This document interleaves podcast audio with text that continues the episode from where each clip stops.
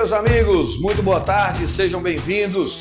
Mais uma live para nós falarmos da advocacia criminal, da sua atuação, trocarmos ideias, darmos sugestões, ouvirmos de vocês também.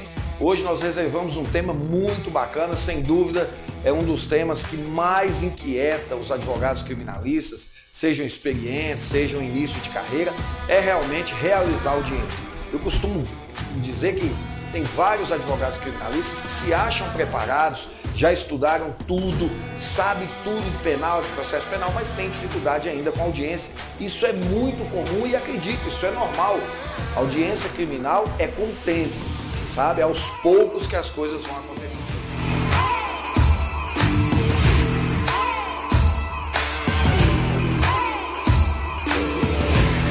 Não se esqueçam de que nas segundas-feiras nós temos essa live aqui para falar da advocacia criminal. Se você quer é, estudar para a prova da OAB ou então revisar conteúdos que você, embora já tenha sido aprovado na OAB, precisa revisar para a sua atuação profissional, nós temos uma live de penal e processo penal sempre às quintas-feiras com o professor Bruno, tá? Sempre às quintas-feiras, às 17 horas, nós temos uma live de penal e processo penal. Nas segundas-feiras, as lives são sobre advocacia criminal.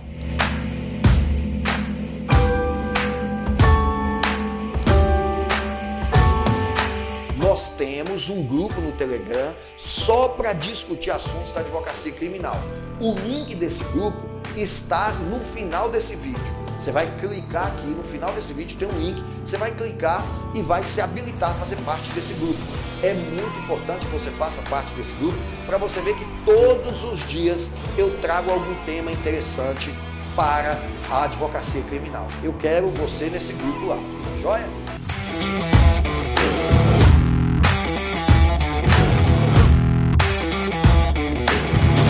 Olha só, eu anotei alguns tópicos, eu quero falar para vocês sobre eles, cada um, né?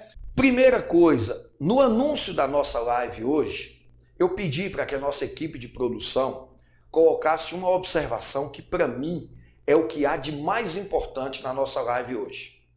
Eu pedi para a equipe de produção colocar no nosso roteiro, no nosso anúncio lá da live, que a audiência é o coração do processo. Eu vou começar a nossa live hoje chamando a sua atenção para os seguintes detalhes. Pode ser que você trabalhe sozinho, pode ser que você trabalhe em equipe, que no seu escritório tenha várias pessoas que trabalhem com você, ou tenha uma pessoa, ou tenha duas, ou tenha um estagiário. Você vai perceber que uma das coisas mais ricas que existem na advocacia é a diversidade, tá? Acredite no que eu estou dizendo para você, sobretudo na área criminal a diversidade, a diversificação que você tem de perfis de pessoa na sua equipe, ou até mesmo você, você pode ser uma pessoa multifacetada, né? Que é o nome que se dá aquela pessoa que tem várias formas de atuação, é uma pessoa com várias facetas de atuação, uma pessoa multifacetada. Você pode batalhar para ser, pode se preparar, treinar, mas pode ser que você não seja. Pode ser que você seja especialista numa determinada área, não importa. As dicas que eu quero trazer para vocês hoje exigem de vocês uma reflexão sobre isso. Por se ter, é, é, até para se ter uma ideia, eu acho muito interessante que vocês reflitam sobre isso.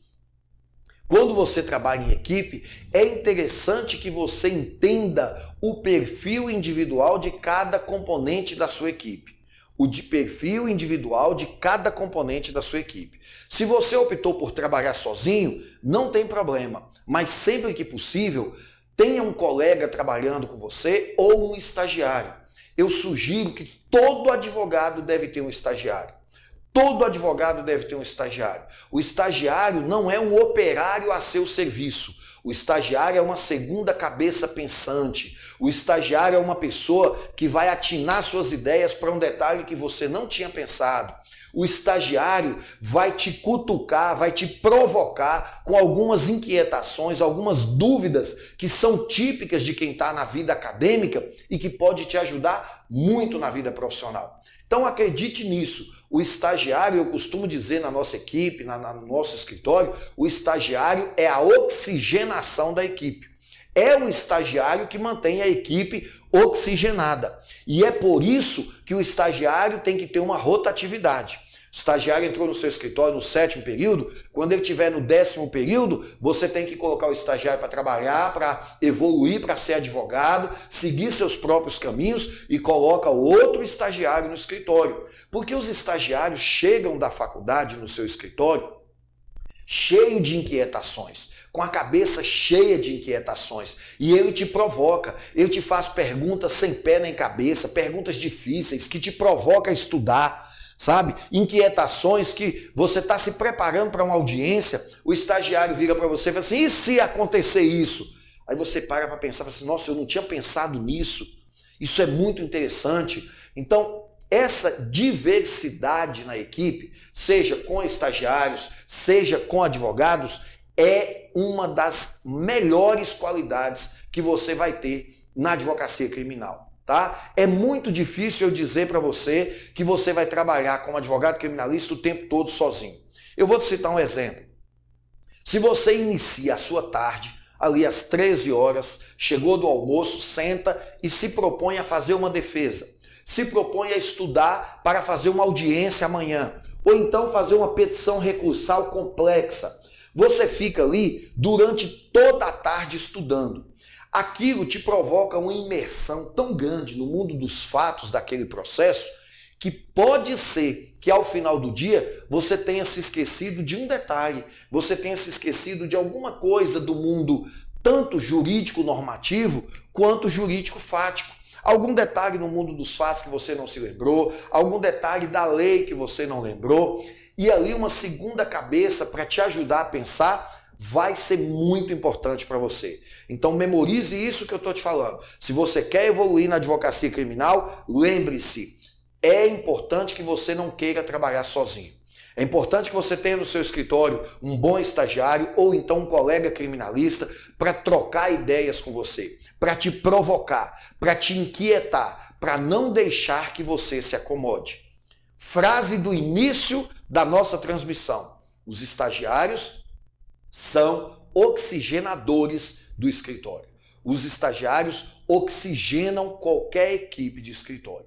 Desde que você saiba escolhê-los, você pode ter certeza que é uma das maiores riquezas que um escritório de advocacia criminal tem. Tá bom? Então, partindo-se dessa ideia, vamos começar pensando o seguinte: audiência de instrução no processo penal, como está anunciado lá na nossa live, é o coração do processo. Não importa se a sua resposta à acusação ficou perfeita, não importa se o habeas corpus que você fez para o TJ está perfeito, se você errar na audiência, provavelmente você vai pagar um preço muito alto por isso, tá? Não se esqueçam disso. Se você errar na audiência, você vai pagar muito caro por isso. E acreditem, uma audiência, ela não acontece toda de improviso. Não é de bom tom que o advogado se habitue a fazer audiências sempre improvisadas. Toda audiência do advogado é improvisada. Ele pega de última hora, na última hora que ele decide o que vai fazer. Tudo bem, a depender da capacidade dele, da experiência, isso pode dar certo uma vez, pode dar certo duas, mas o dia que der errado pode ser uma tragédia na vida do seu cliente. O bom advogado, o advogado que se preza, o advogado que preza pelo seu nome, pela sua reputação profissional, ele não deve fazer audiências de improviso. Ele deve deixar a sua capacidade de improvisar para aquelas situações que já serão de improviso e nada que ele possa fazer. Quando o promotor o surpreende numa audiência. Isso sempre vai acontecer. Sempre na audiência vai ter alguma coisa que você não esperava. Então deixe a sua capacidade de lidar com o improviso para esse momento, tá? Mas não queira fazer toda a audiência de improviso. Não faça isso. Uma boa audiência exige uma preparação intensa uma boa preparação. E eu vou te dar aqui algumas dicas, algumas estratégias para que você adote no seu dia a dia. No nosso curso de missão criminalista, agora na primeira semana de, semana de junho, nós abriremos uma nova turma, a primeira turma de 2020. Essa turma já era para ter sido aberta em abril, em razão do Covid, nós tivemos que postergar a abertura dessa turma, porque nós temos que ir para o estúdio para gravar, preparar material para vocês. O momento é de muita incerteza, então nós optamos por postergar o lançamento dessa turma. Agora, primeira semana de junho, nós estaremos abrindo uma nova turma do Missão Criminalista. Lá no Missão Criminalista, vocês terão um módulo completo, se eu não estou enganado, com mais de quatro horas de aula falando sobre audiência. Aqui eu quero dar algumas estratégias para vocês, trocar algumas ideias, porque o tempo da nossa live ele é limitado pelo próprio sistema. Tá joia? Mas nós vamos trocar algumas ideias, passar algumas dicas, estratégias que você pode adotar. Beleza? Show de bola, Andréia. Teremos aí primeira semana de junho, conto com sua presença lá, tenho certeza que você vai gostar muito. Jonathan, boa observação, meu amigo. Exatamente. Duas cabeças pensam bem melhor. Para você ter uma ideia, se você é um privilegiado de ter na sua equipe várias pessoas, na nossa equipe a gente sempre faz isso. Nós temos uma audiência pesada, a gente reúne dois, três, quatro advogados e discute essa audiência antes. Senta numa mesa de, de, de reunião e discute como agir, como nós vamos fazer. Isso realmente é muito importante. Olha só o primeiro tópico: o ambiente. Por que, que eu digo isso? Você tem algumas coisas que você vai preparar no dia antes, dois dias antes, três dias antes, não tem problema. Você vai preparar isso antes. Mas, se nós partirmos da ideia que você já está indo fazer audiência, chegue no fórum onde você vai, seja da sua cidade, seja uma audiência que você vai fazer em outra cidade, procure saber como está o ambiente. A essa habilidade eu dou o nome de leitura de ambiente. Tem algumas pessoas que têm uma habilidade enorme para fazer leitura de ambiente, outras não. Infelizmente, eu tenho certeza que vocês já viram, com certeza, em algum momento, alguém virar e falar assim: nossa, mas Fulano é sem noção. Esse sem noção, entre aspas, quer dizer a pessoa não tem capacidade de fazer uma leitura de ambiente. Você já imaginou um aluno que chega atrasado? Você já viu isso na época da graduação? O aluno chega atrasado na sala de aula e chega fazendo piada com o professor. Por quê? Porque na aula passada o professor brincou com ele, ele gostou da brincadeira, criou uma liberdade ali entre ele e o professor, e agora ele chegou na sala de aula, já deu boa noite fazendo piada com o professor. Só que o que ele não sabia, coitado, é que nesse dia o professor estava dando um sabão na turma. Ou seja, ele está errado? Não. Só que ele chegou num ambiente que já estava pronto e ele chegou depois. Então, antes de qualquer manifestação, faça uma sondagem do ambiente. Procure primeiro saber como está o ambiente ali. Por que isso é importante? Ele chega, o professor está brincando, ele brinca também. O professor está dando um sabão na turma, ele senta caladinho e fica em silêncio. Saber fazer leitura de ambiente é extremamente importante. Prestem atenção nisso. Você chegou no fórum para fazer audiência, seja na sua cidade, seja em outra, não importa. Ah, não, mas é minha cidade, eu conheço a comarca, eu conheço todo mundo. Sim, você conhece todo mundo, mas você não sabe o que acabou de acontecer lá. Imagine se a sua audiência é a segunda audiência do dia. E quando você chega no fórum, na primeira audiência, o juiz prendeu uma testemunha por falso testemunho. Uma vítima brigou com o réu dentro da sala de audiência. O promotor se indispôs com o advogado, quase que os dois saem dos tapas dentro dessa audiência. Você já prestou atenção tanto que isso pode ser importante para você? Isso vai definir a estratégia de sua atuação dentro da audiência. Como que você vai conversar com o juiz? Como que você vai conversar com o promotor? Como que você vai conversar com o escrevente? Você já imaginou se uma audiência anterior à sua, o juiz brigou com o escrevente, humilhou o escrevente em audiência? A sua postura com o escrevente vai mudar. Pode ser que hoje não seja um dia ideal para você reclamar com ele alguma coisa do processo.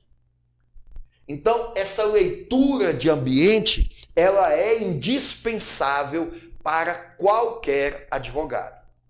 Tá? Qualquer audiência, seja civil, seja criminal, mas aqui no criminal ela ganha uma relevância muito grande. Então observem, primeira dica de hoje, fazer leitura de ambiente. Queira saber o ambiente, o ambiente onde você está entrando. Você chegou para fazer audiência, observe, dê uma sondada, converse com as pessoas que você tem mais proximidade. Como é que tá? Como é que tá a audiência hoje? A audiência anterior à minha foi tranquila? O juiz está bem? O juiz é ser humano, o promotor é ser humano. Pode ser que o juiz não esteja num dia legal, esteja com problemas em família e a audiência está pesada. Isso vai mudar a sua estratégia de atuação. Então pense muito nisso. A leitura do ambiente que você vai enfrentar é indispensável, é fundamental. Gente, outro ponto. Agora que você já fez uma leitura do ambiente, né, você vai dar uma observada em quem são os personagens dessa audiência. E aqui não é uma leitura do momento. Não basta. Às vezes isso é pouco. Às vezes isso é pouco. O que você tem que saber é quem é o juiz que você vai fazer audiência com ele. Você já o conhece? Você já fez audiência com ele? Tudo bem. Se você já fez audiência com ele, show de bola. Agora, se você ainda não fez audiência com ele, se é a sua primeira audiência, procure saber antes quem é ele.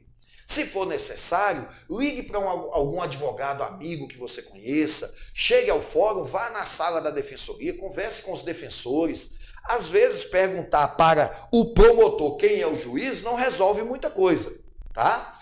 O que você deve fazer é procurar por pessoas que atuam na mesma posição que você. Procure um defensor público, procure é, o advogado criminalista dessa cidade, um colega seu, que seja conhecido seu. Fala assim, quem é esse juiz? Como ele é? Mas por que isso faz diferença, Warren? Muita diferença. Vou te citar um exemplo.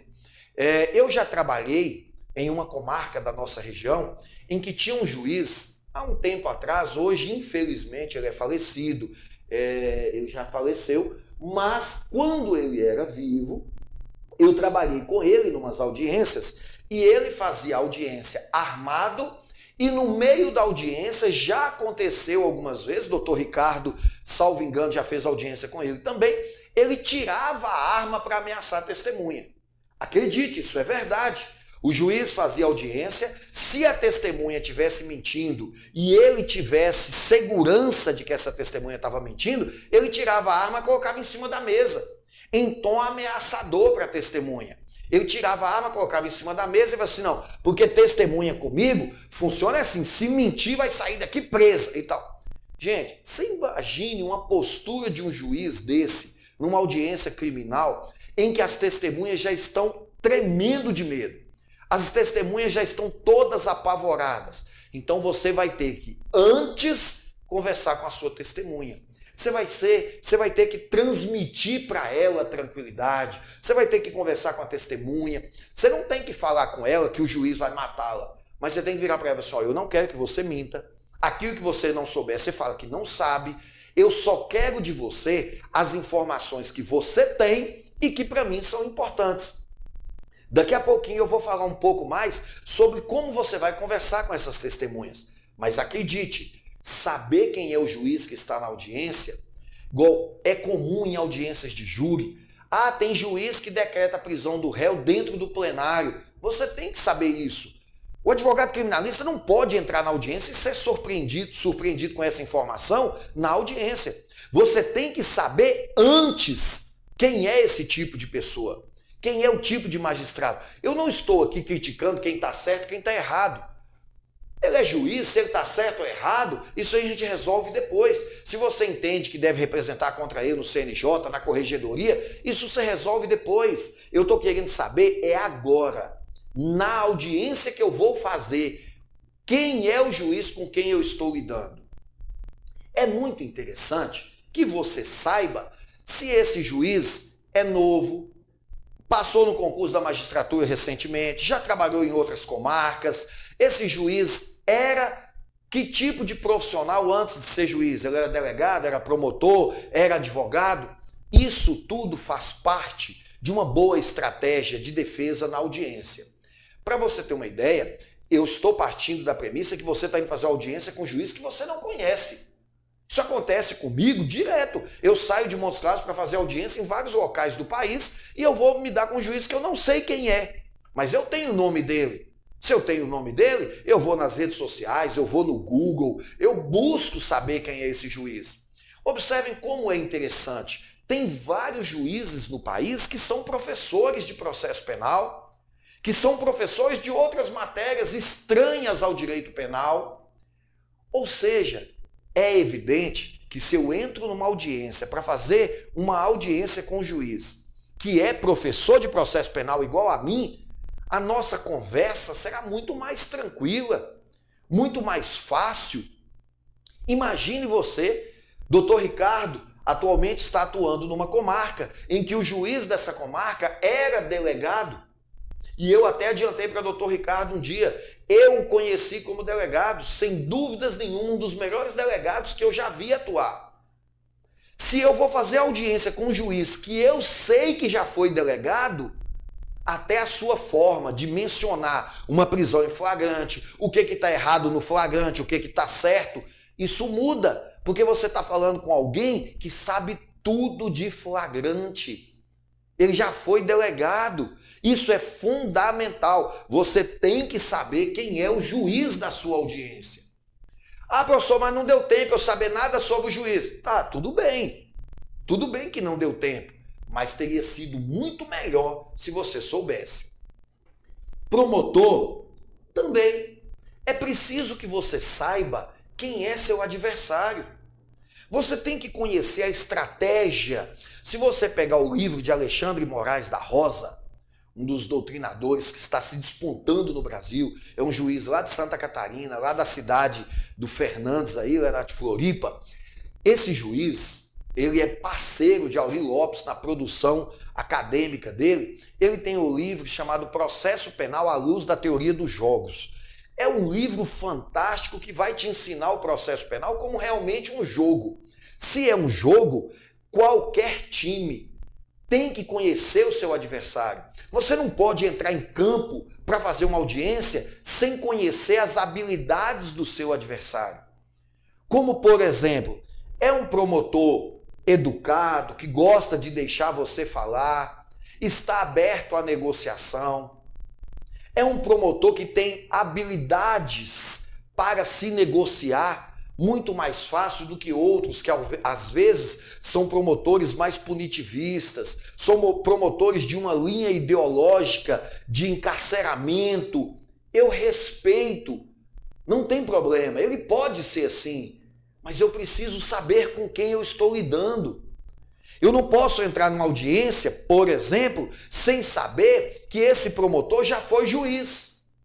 É possível que eu entre numa audiência e o promotor com quem eu estou lidando, antes de ser promotor, era juiz. Acredite, isso é comum, isso existe. Outra situação interessante é você entrar para fazer audiência com um juiz que antes era promotor. É tão interessante quando você sabe disso.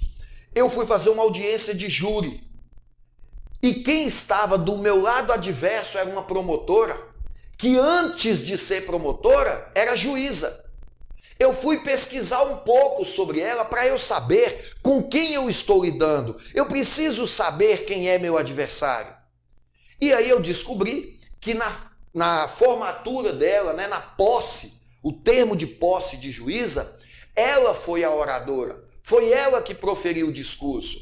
Eu abri a sessão do júri, a fala da defesa, lendo o discurso de posse dela. Mas foi a forma que eu encontrei de mostrar para o magistrado, para os jurados, perdão, que aquela promotora ali, em outros tempos, tinha um discurso de magistratura tinha um discurso de ressocialização, tinha um discurso muito com viés muito mais social do que punitivista. E é interessante porque a partir daquele momento a promotora sabia que eu sabia quem era ela. Mas o interessante, gente, é nós observarmos o seguinte: raciocinem comigo, você vai fazer audiência com um promotor e esse promotor já foi juiz. A sua estratégia na audiência pode ser que mude. Você tem que saber se tem advogado assistente de acusação, aquele advogado que a família da vítima contratou, converse com ele antes da audiência. Não entre na audiência como se fosse inimigo dele. Ele está em lado oposto, mas no fundo ele é um aliado seu, porque ele é advogado igual a você. Na audiência de amanhã, ele pode estar do lado do réu. Você ser inimigo do assistente de acusação não é uma boa estratégia. O assistente de acusação é advogado igualzinho a você. Hoje ele está do lado do MP, amanhã ele pode estar do seu lado numa outra audiência. Então converse com ele antes, seja ético, seja honesto, compartilhe com ele as suas angústias no, no, no, nos momentos que antecedem a audiência.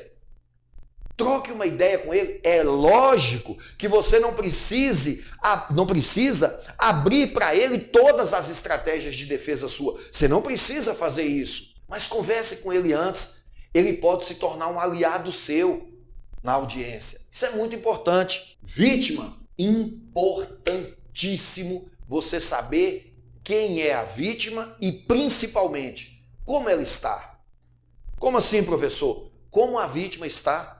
A vítima ainda está depressiva, está chocada, está chorosa, está sofrendo, está com problemas de saúde graves decorrentes do fato criminoso que seu cliente está respondendo.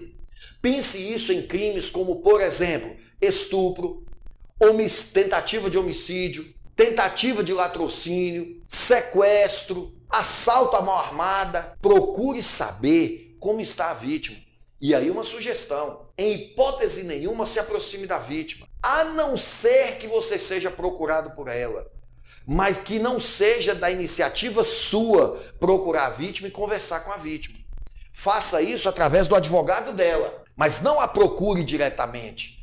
Você pode ser mal interpretado. Não faça isso, tá? Mas procure saber como ela está. A bem da verdade, quando você vai fazer uma audiência, por exemplo, de estupro, Dependendo do estado emocional da vítima, a melhor estratégia de defesa é não fazer perguntas para a vítima. Quantas vezes eu já fiz isso?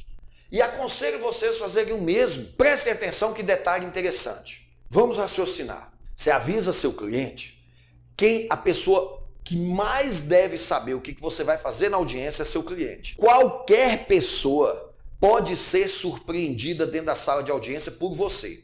Uma postura sua dentro da sala de audiência pode surpreender qualquer pessoa, menos o seu cliente.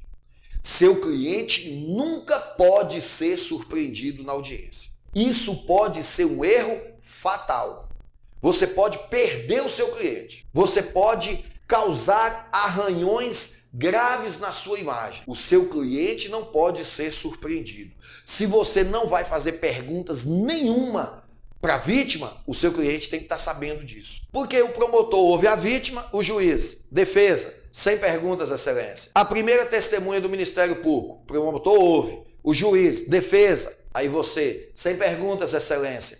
Se o seu cliente já não estiver sabendo disso, porque ele sabe que é uma estratégia sua, você corre o risco de levantar e falar assim, doutor, peraí, eu estou indefeso. Não dá não. Meu advogado não está me defendendo. Porque muitas vezes, para o seu cliente, o bom advogado é o que briga, é o que bate na mesa, é o que xinga, é o que grita alto. E cabe a você mostrar para seu cliente que isso não tem nada a ver com uma boa defesa. O bom advogado nem sempre é, é o que grita, é o que bate na mesa, é o que esperneia. Se for preciso fazer isso, faremos, mas nem sempre é assim. Às vezes, a melhor estratégia na audiência é entrar mudo e sair calado. Mas acredite, o seu cliente tem que saber disso com antecedência. Você não pode surpreender o seu cliente na audiência. Você corre um grande risco. Talvez você não vá ter tempo de explicar para ele por que, que você fez isso. Porque a hora que terminar a audiência ele desconstitui você, aí você vê, não, mas eu vou te explicar. Já era. Não tem como. Então converse antes com o seu cliente para ele saber qual é a estratégia que você vai adotar. Você já ouviu o depoimento dessa vítima, você já leu o depoimento dessa vítima, você vai virar para o seu cliente e falar assim, ó, no momento do depoimento da vítima eu não vou fazer pergunta nenhuma. Por quê? Porque eu fizer pergunta para ela, eu estou levantando a bola para ela chutar, ela vai te prejudicar. Então nós vamos ficar calados. Tudo bem, doutor, tá certo.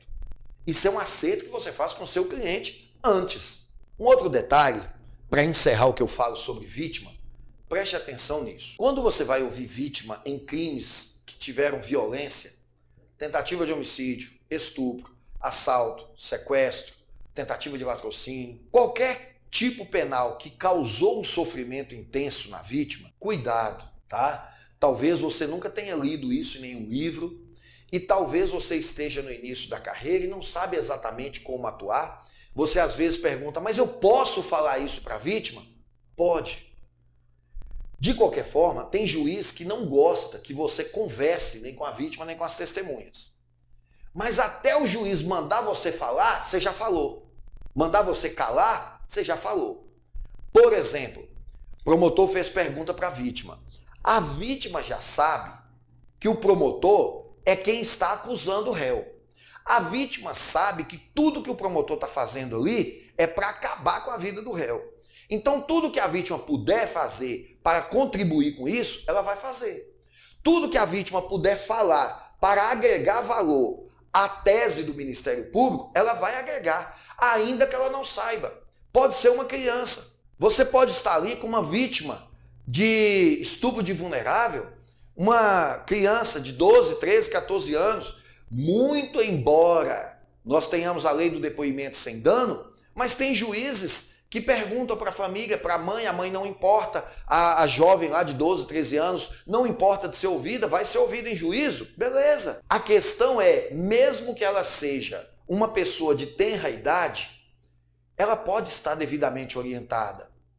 Ela entra na sala de audiência, ela sabe quem é o promotor, ela sabe quem é o juiz, ela sabe quem está acusando, ela sabe quem está defendendo. Tá? Aí, a hora que você vai ouvir a vítima, é de bom tom. Eu te aconselho que sempre faça isso em todos os crimes em que a vítima sofreu violência. Todos os crimes. Quando o juiz fala assim, defesa, tem perguntas? Tenho, excelência. Aí você vira para a vítima e fala assim: Fulana, boa tarde. Meu nome é Warlen, eu sou advogado de defesa, fui contratado por Fulano para fazer a defesa. Mas antes de te perguntar, eu quero só te esclarecer. Defendê-lo não significa te acusar. Eu não estou aqui para te humilhar, para fazer você reviver o seu sofrimento. Tem juiz que não vai importar que você fale isso. Mas tem juiz que hora que você começar a falar, o juiz vai te interromper. Não pare. Continue falando. Sabe por quê? O importante é você demonstrar para essa vítima, desarmá-la um pouco, que você não está ali para acusá-la. Você não está ali para condenar a vítima e absolver o réu, não. É muito importante que a vítima saiba disso, porque se você resolveu fazer uma ou duas perguntas para ela, quando você fala isso para ela, você já desarmou um pouco a vítima. Preste muita atenção nisso. Então, quando você vai, se é crime em que a vítima sofreu violência, você pode começar a sua inquirição se dirigindo a ela dessa forma. Mas cuidado, depende da leitura de ambiente. Se ao ver ela responder as perguntas para o promotor, ela estiver sendo irônica, cínica, sarcástica, ela estiver com tom de zombação na sua fala, não pergunte nada para ela. Não pergunte nada para ela. Tá?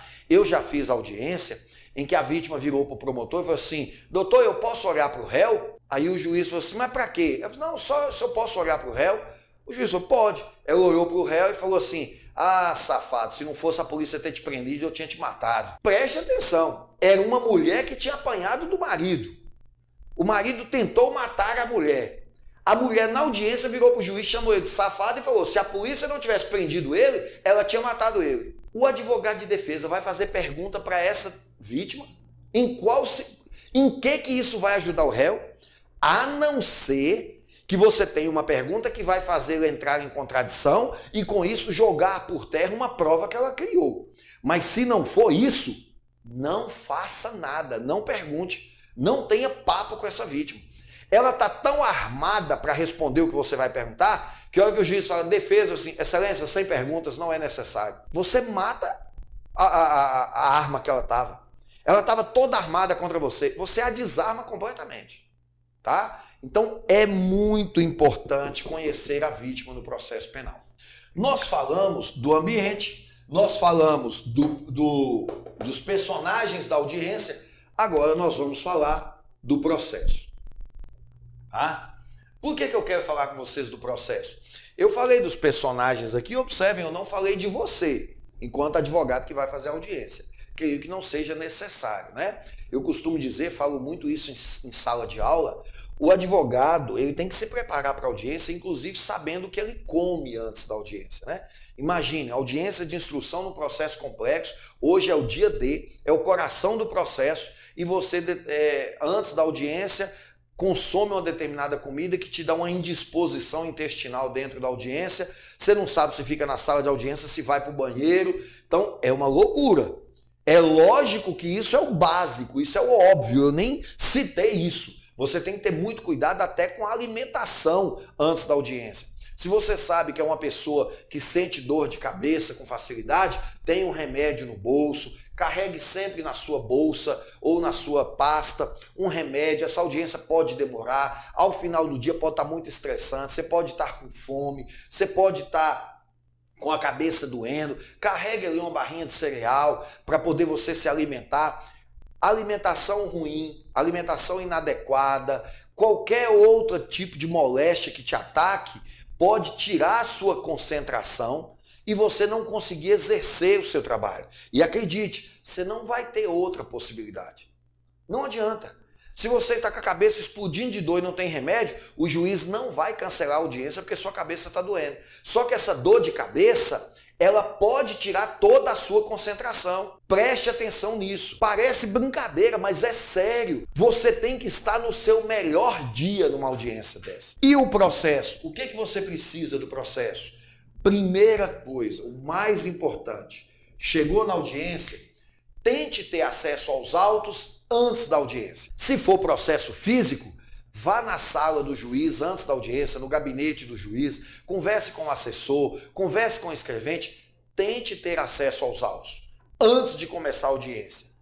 Por quê? Pode ser que alguma testemunha não tenha sido intimada, pode ser que alguma testemunha não tenha sido encontrada, pode ser que os mandados de intimação não tenham sido juntados aos autos, aí você não sabe o que que cumpriu, o que que não cumpriu. Imagine que uma determinada testemunha importantíssima para a defesa não foi intimada. Talvez você tenha que diligenciar, ligar para a família, pedir para alguém pegar essa testemunha e trazer. Vamos raciocinar da seguinte forma: imagine que você tem uma testemunha fundamental. Dependendo do que ela falar na audiência hoje, pode ser que o juiz revogue inclusive a prisão. Não adianta, se essa testemunha não foi intimada, se o juiz aceitar adiar a audiência para ouvir essa testemunha, a chance que você tinha de, de conseguir a liberdade do seu cliente, você perdeu. Então, conhecer antes aquilo que tem no processo que você não sabia, porque em tese, a última vez que você teve contato com o processo foi quando você apresentou resposta à acusação. Você apresentou resposta à acusação, de lá para cá muitas coisas aconteceram. Teve mandados de intimação que foram cumpridos, teve mandados de intimação que não foram cumpridos.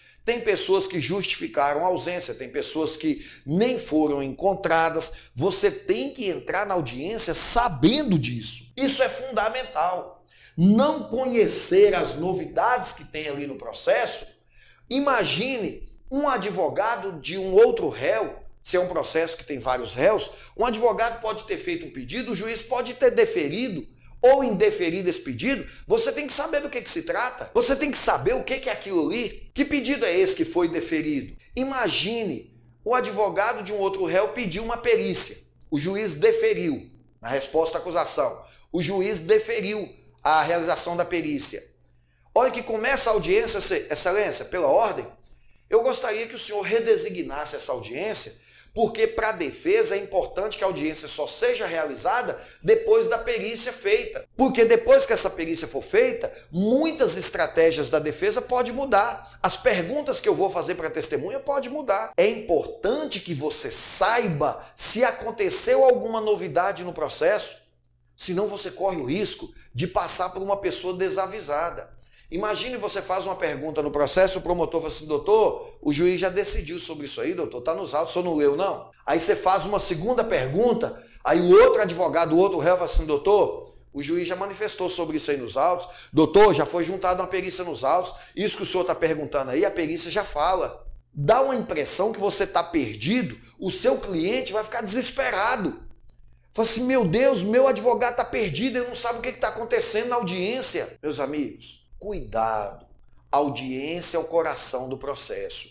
Não entre para a audiência sem saber as novidades que tem nos autos. Elas são fundamentais para a sua estratégia. Outra coisa, fichamento do processo. Eu disse no início da nossa live que é inconcebível que um advogado faça todas as audiências de improviso. Não consigo imaginar que esse tipo de profissional tenha credibilidade. E ressalto mais uma vez: é possível que você faça uma ou outra audiência de improviso. Não deu tempo se preparar para a audiência. É possível que isso aconteça, mas isso não pode ser regra. O ideal é que nunca aconteça. Você não pode ir para a audiência sem antes ter fichado o processo. Fazer um fichamento com anotação de páginas, com anotação de cada detalhe, testemunhas do MP. Um, dois, três, quatro, cinco. Você tem que conhecer cada uma dessas testemunhas. Você tem que saber a vida pregressa dessas testemunhas. Você tem que estudar, você tem que pesquisar. Porque essa testemunha pode não ter credibilidade nenhuma no que ela está falando. Você tem que conhecer as suas testemunhas de defesa.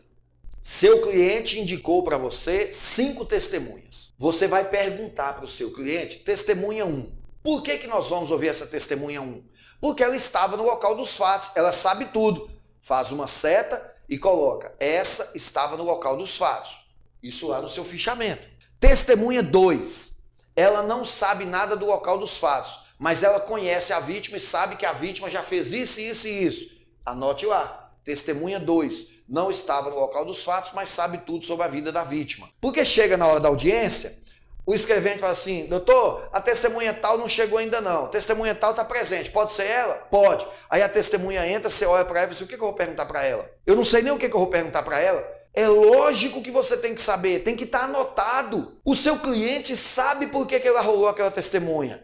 Ele quer que você ouça essa testemunha por causa daquele detalhe, daquele outro, daquele outro. Você tem que saber disso antes da audiência começar. Às vezes, nem a testemunha sabe por que, que ela está lá. Vou citar um exemplo. Já acontecido comigo. A testemunha entrou de defesa, sentou, o juiz qualificou, ela nem sabia quem sou eu. A testemunha de defesa não sabia nem quem era o advogado. E isso porque, a depender da testemunha, eu faço questão de não ter contato com ela antes da audiência. E eu vou usar isso a meu favor na audiência. A depender do caso concreto, a depender por que, que essa testemunha foi arrolada, a depender de quem é essa testemunha, eu não quero ter contato com ela. Ela entrou, o juiz qualificou, tomou dela o compromisso, perguntou para ela Deveria ter passado a palavra para eu fazer as perguntas, sistema acusatório. Mas o juiz perguntou: a senhora estava no local dos fatos? Sabe alguma coisa sobre os fatos? Não, excelência, eu não sei. Inclusive, não sei nem por que, que eu estou aqui. Olha que a testemunha fala que não sabe nem por que, que ela está lá. O promotor e o juiz já imaginam assim: estamos ganhando de 2 a 0. Porque como é que o advogado arrola uma testemunha e a testemunha não sabe nem por que, que ela está aqui? Porque às vezes foi uma estratégia da defesa. Aí começa a inquirição da defesa. Boa tarde, senhora fulano. Tudo bem? Tudo bem. Eu vou fazer algumas perguntas para a senhora, a senhora vai entender por que, que a senhora está aqui. Rapidinho a senhora vai entender. A senhora conhece fulano de tal assim, assim, assim? Conheço. A senhora esteve na casa dele no dia tal assim, assim, assim? Estive. Na casa dele a senhora percebeu que teve uma briga, que aconteceu assim? Percebi. Quem causou essa briga? Ah, foi fulana. Ou seja, eu precisava desse fato para poder conectá-lo a outro e desenhar minha estratégia de defesa. A testemunha não tem que saber para que, que ela está lá. Ela tem que falar a verdade sobre o que ela sabe. Eu é que tenho que saber por que, que eu arrolei essa testemunha.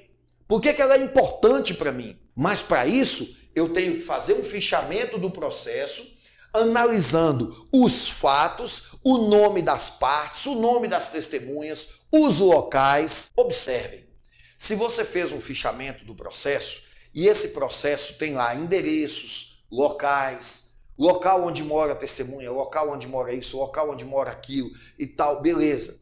O que, que você vai fazer? Você vai usar aquela tecnologia que nós falamos na live passada, usar o Google, usar os georreferenciamentos, usar os mapeamentos que tem, para que você possa confrontar as testemunhas. Vou citar um exemplo.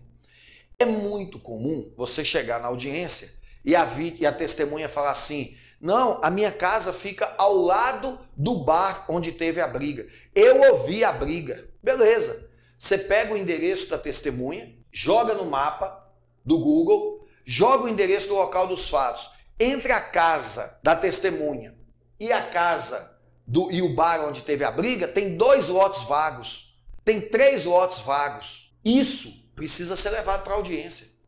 Você pega esse mapa, junta ele nos autos um dia antes, dois dias antes, uma semana antes, junta na resposta à acusação, não tem problema. Junta o mapa, não precisa explicar para quê. Chegando na audiência, você pega o processo, abre o mapa e mostra para a testemunha. A senhora mora aqui nessa esquina, não é isso? É. Entre a casa da senhora e a casa da, da, da, de onde ocorreu a briga, tem dois lotes vagos, é isso mesmo? É. E ainda assim a senhora ouviu toda a discussão? Você descredibiliza o depoimento da testemunha se ela estiver mentindo. É fundamental que você utilize isso, mas para isso você vai ter que fazer um fichamento do processo, anotando cada detalhe. É fundamental que você se preocupe qual o endereço onde a vítima mora, qual, morava, qual o endereço em crimes de violência, crimes onde é possível precisar o local, você precisa saber disso. Faça um teste. Ao final da live de hoje, vá no Google e dê uma olhada. Quando você é, usa aquela função do Google Earth, que é aquele 3D, que é como se você estivesse passeando pela rua, que mostra as árvores, mostra tudo. É possível que você descredibilize o depoimento de uma testemunha, mostrando na audiência que na frente da casa dela tem uma árvore. E essa árvore fica abaixo da iluminação da rua. E essa árvore impede que a lâmpada do poste clareie a rua dela. Ou seja, à noite, a frente da casa dela é escura. E como que ela viu tantos detalhes igual ela afirma ter visto? Será se ela viu mesmo? Ou será se o depoimento dela é fruto de uma teoria das falsas memórias? Se vocês estudaram um pouco sobre isso, vocês vão perceber que as falsas memórias é mais ou menos o seguinte, é um tema muito complexo, vale a pena vocês, vale a pena vocês estudarem isso depois, mas eu posso dizer o seguinte: imaginem que teve uma troca de tiros na porta da casa de Dona Joana. Na hora que Dona Joana assustou, que saiu na porta da rua, o povo já tinha ido embora. Quem levou tiro já tinha ido embora, quem deu os tiros já tinha ido embora, o SAMU já tinha socorrido quem levou os tiros, tava só o batedor, os vizinhos todos comentando. Aí ela ouviu um vizinho comentar que foi fulano de calça branca. Ela ouviu é, não sei quem comentando que quem atirou estava com a camisa azul. Ela ouviu não sei quem comentando que a moto era preta. Ela ouviu não sei quem comentando isso e ela participa daquele debate. Quando ela vai ser ouvida em juízo, ela relata todo aquele debate como se ela tivesse visto. Mas na verdade ela não viu. Ela está retratando o que ela ouviu alguém dizer mas em razão das falsas memórias, ela conta aquilo como se ela tivesse vivenciado. E como é que você vai mostrar para ela que ela estava enganada? Quando você pega um mapa desse, mostra para ela, faz com que ela caia em contradição, mas como que a senhora poderia ter visto? Se a casa da senhora fica debaixo da árvore onde é escuro, a senhora viu isso aí como? Não, na verdade não foi eu que vi. Foi minha prima que viu e me falou. Ah, tá. Aí muda tudo. Aí na cabeça do juiz, peraí, mas eu achei que ela tinha visto mesmo. Não, ela não viu. Ela está falando o que falaram para ela. Então prestem atenção que você só vai ter condição de fazer isso quando você faz um fichamento dos autos. Outra coisa importante é, e o rito? Qual rito? Esse rito é ordinário? Ele é rito sumário? É rito do júri? Ô oh, mas por que isso? Porque veja bem, meus amigos, a sua postura numa audiência de instrução de um rito ordinário que julga, por exemplo, estupro, roubo, furto, corrupção, lavagem de dinheiro, é uma postura. A sua postura no rito do júri, os crimes dolosos contra a vida, homicídio tentado ou consumado, aborto tentado ou consumado, a sua postura é outra. Porque veja bem, A audiência no rito do júri, ela antecede uma eventual decisão de pronúncia. Se por acaso a materialidade do crime está comprovada, há indícios suficientes de autoria, seu cliente vai ser pronunciado de qualquer jeito. Não importa. Ele vai ser pronunciado, porque tem materialidade e indício de autoria. Se as qualificadoras não têm chance de serem decotadas, são qualificadoras escancaradas, também não vai ter jeito. Essas qualificadoras vão constar na pronúncia. Aí eu te pergunto, o que, que você vai falar na audiência de instrução? Talvez você não tenha nada para falar na audiência de instrução. Talvez essa seja uma daquelas audiências que você entra mudo e sai calado. Por quê? Porque se você falar muito agora, você pode estar antecipando para o MP a sua estratégia de plenário. Imagine que a sua estratégia de plenário seja pedir que os jurados reconheçam o homicídio privilegiado. O seu cliente agiu sob domínio de violenta emoção logo após injusta provocação da vítima. Essa tese só pode ser alegada em plenário, por ela é uma causa de diminuição de pena. Se é causa de diminuição de pena, você não vai alegar em alegações finais, antes da pronúncia. Porque o juiz não pode reconhecer isso. Isso é causa de diminuição de pena. No rito do júri, teses de causas de diminuição de pena só podem ser reconhecidas em plenário. A depender do que você fala agora na audiência de instrução, o promotor já vai saber que a sua tese é causa de diminuição de pena ele vai se preparar, vai chegar no plenário e vai trabalhar com causa de diminuição de pena. Vai quebrar os seus argumentos. É muito melhor que o promotor chegue no plenário sem saber qual é sua tese. Então, a depender do rito, a sua estratégia muda. Você tem que ficar atento a isso. Você não pode chegar numa audiência de júri primeira fase do rito do júri e ficar destruindo o mérito do processo, isso não é bom. Isso está munindo o promotor de argumentos.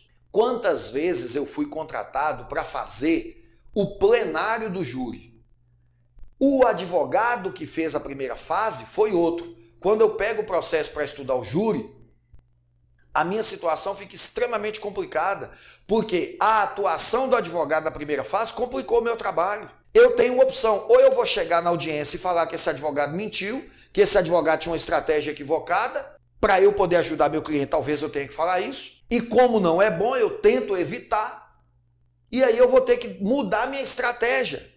Olha que loucura! Se você está fazendo uma audiência de rito do júri, a sua postura tem que ser diferente das audiências de rito ordinário. Nunca se esqueça disso, tá? E para finalizar, três coisas muito comuns em audiências que vocês têm que prestar atenção.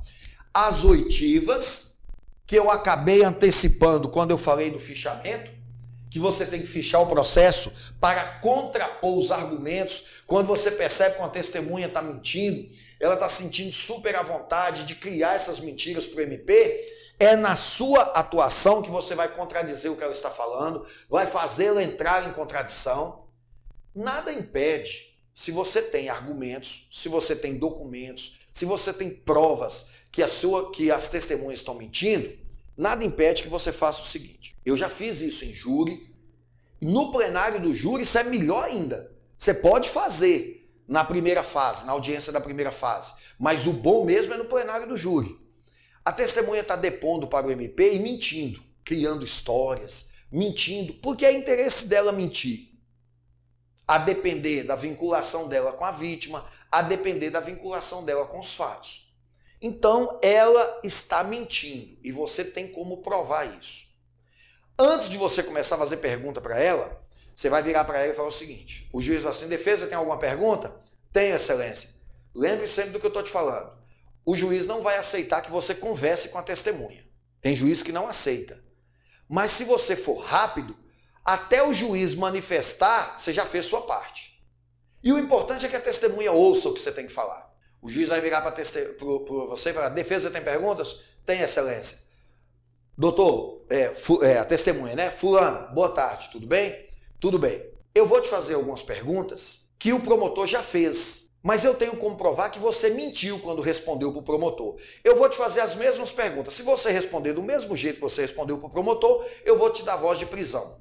Por falso testemunho, você vai ser conduzido para a delegacia. Vamos lá. Primeira pergunta é essa.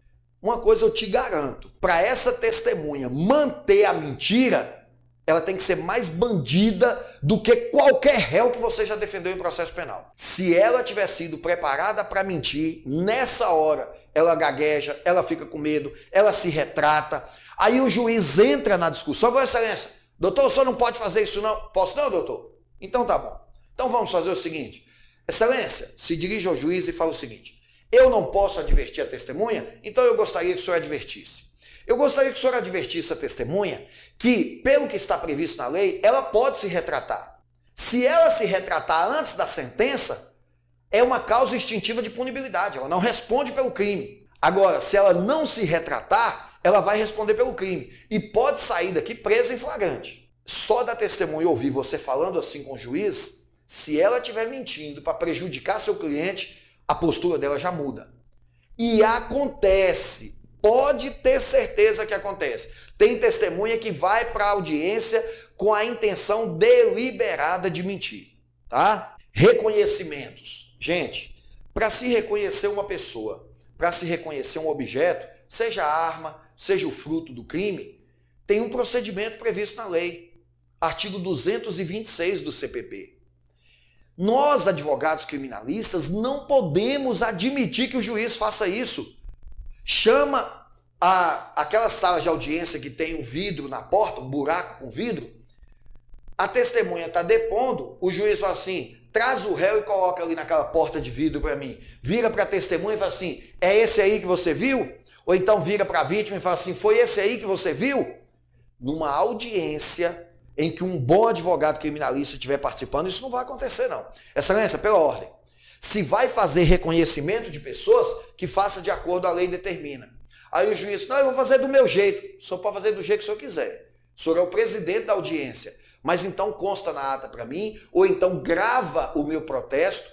Eu não estou concordando com esse tipo de reconhecimento. A depender do que isso pode provocar no processo, você vai anular esse processo. Não admita que se faça reconhecimentos dessa forma. São coisas bobas mostra uma arma para a vítima, a senhora reconhece, foi essa arma, excelência, pela ordem. Não pode ser assim não.